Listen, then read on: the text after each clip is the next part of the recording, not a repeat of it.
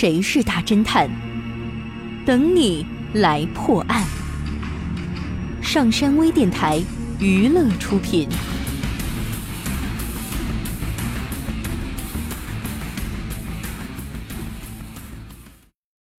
一天早上，丁小山接到报案，一家公司的董事长死在了自家别墅的车库里。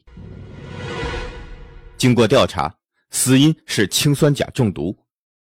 死者是准备外出时吸入了剧毒的气体而致死的。可是案发的当天，周围既没有人接近过车库，而现场也没有发现任何产生氰酸钾的物品和容器。那么，罪犯究竟是用了什么手段将富翁毒死的呢？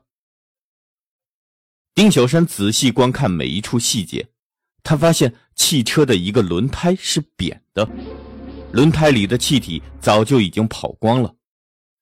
丁小山略一思索，马上就识破了作案的手段。请问，你知道死者是如何被谋杀的吗？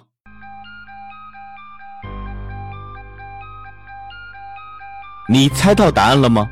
想知道正确答案吗？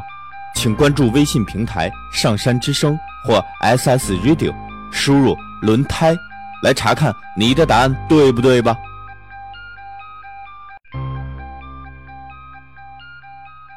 感谢您收听本期的大侦探节目，我是任刚，咱们下期再见。